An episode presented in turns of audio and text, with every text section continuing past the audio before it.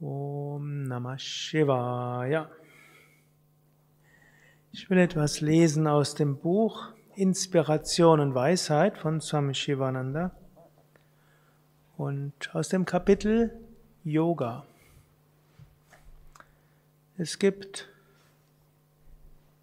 viele verschiedene Definitionen von Yoga und in Swami Shivanandas Bücher findet man Dutzende davon. Hier die Definition. In Gott zu leben und mit Gott verbunden zu sein, ist Yoga. Leben in Gott bringt ewige Wonne. Yoga zeigt dir einen Weg. Yoga führt dich zur Vereinigung mit Gott. Yoga lässt dich Unsterblichkeit erfahren. Yoga ist ein erfülltes Leben. Yoga ist eine Methode, die alle Seiten der menschlichen Persönlichkeit entwickelt. Yoga ist ein System der umfassenden Bildung, der Bildung von Körper, Geist, Verstand, aber auch der Seele im Inneren. Yoga zeigt dir wunderbare Methoden, dich vom Instinktiven zur Güte zu erheben, von der Güte zum ewigen göttlichen Glanz. Yoga ist die Kunst des rechten Lebens.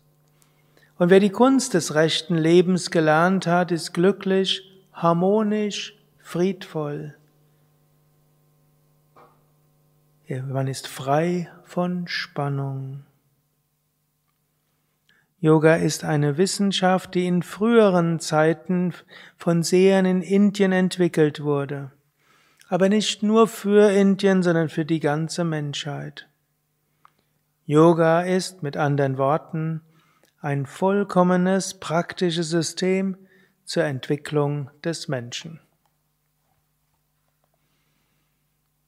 Ist gut, sich das immer wieder vor Augen zu führen, auch wer schon viele Jahre Yoga übt oder wer gerade eine Yogalehrerausbildung entweder begonnen hat oder manche schließen ja auch übermorgen ihre Yogalehrerausbildung ab.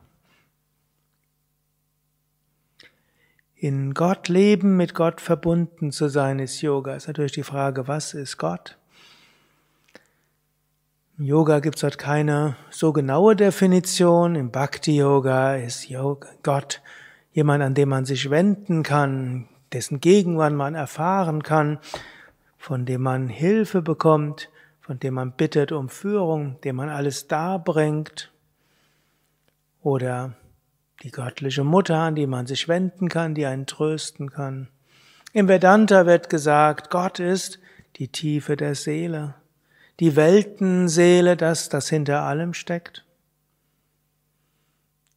Also sich an etwas Höheres zu wenden, sei es in der tiefen Seele oder die Intelligenz des Universums, das ist ein Schritt im Yoga.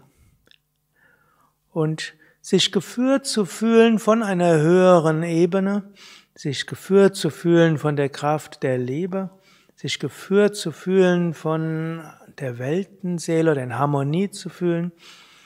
Das wären alles Definitionen von Yoga. Und er sagt, so zu leben führt zu Wonne. Denn tief im Inneren hat jeder Mensch diese Sehnsucht, die Sehnsucht über diese Kleinheit hinauszuwachsen, die Begrenztheit. Jeder Mensch weiß intuitiv, es gibt mehr als Essen, Trinken, Schlafen, Computerspiele spielen, Netflix-Serien zu verzehren.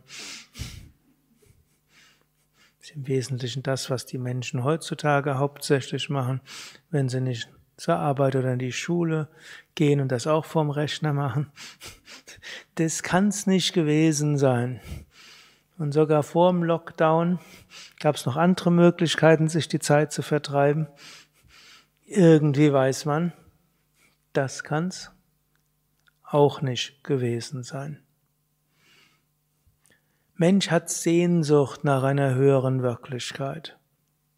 Und Yoga hilft einem, diese höhere Wirklichkeit zu erfahren. Und Yoga auf dem Weg dorthin sagt, kultiviere deinen Körper, mach ihn gesünder, kümmere dich um ihn. Kultiviere dein Prana, deine Lebensenergie, mehr Energie zu haben, macht vieles leichter. Entwickle deine Persönlichkeit, überwinde Ängstlichkeiten und selbstgemachte Grenzen. Handle nicht mehr aus Kränkungen, sondern lerne zu handeln aus Liebe und Verständnis. Reg dich nicht über alles auf. Eine Grundgelassenheit ist eine grundgute Sache auf der sich dann auch die Emotionen entfalten können. Und dann geh jenseits des Individuellen und erfahre dich als Teil der höheren Wirklichkeit. Und das ist dann kein Glaube, sondern es ist eine Erfahrung, eine lebendige Erfahrung. Und letztlich ist Yoga Praxis. Wir üben, wir praktizieren und über die Praxis kommt Erfahrung. Aus Erfahrung kommt neue Inspiration zur weiteren Praxis. Die weitere Praxis führt zu weiteren Erfahrungen. Und irgendwann wird diese Erfahrung des Einsseins mit dem Göttlichen oder mindestens des Geführtseins durch das Göttliche immer stärker und immer mehr beherrschend für unsere Lebenserfahrung.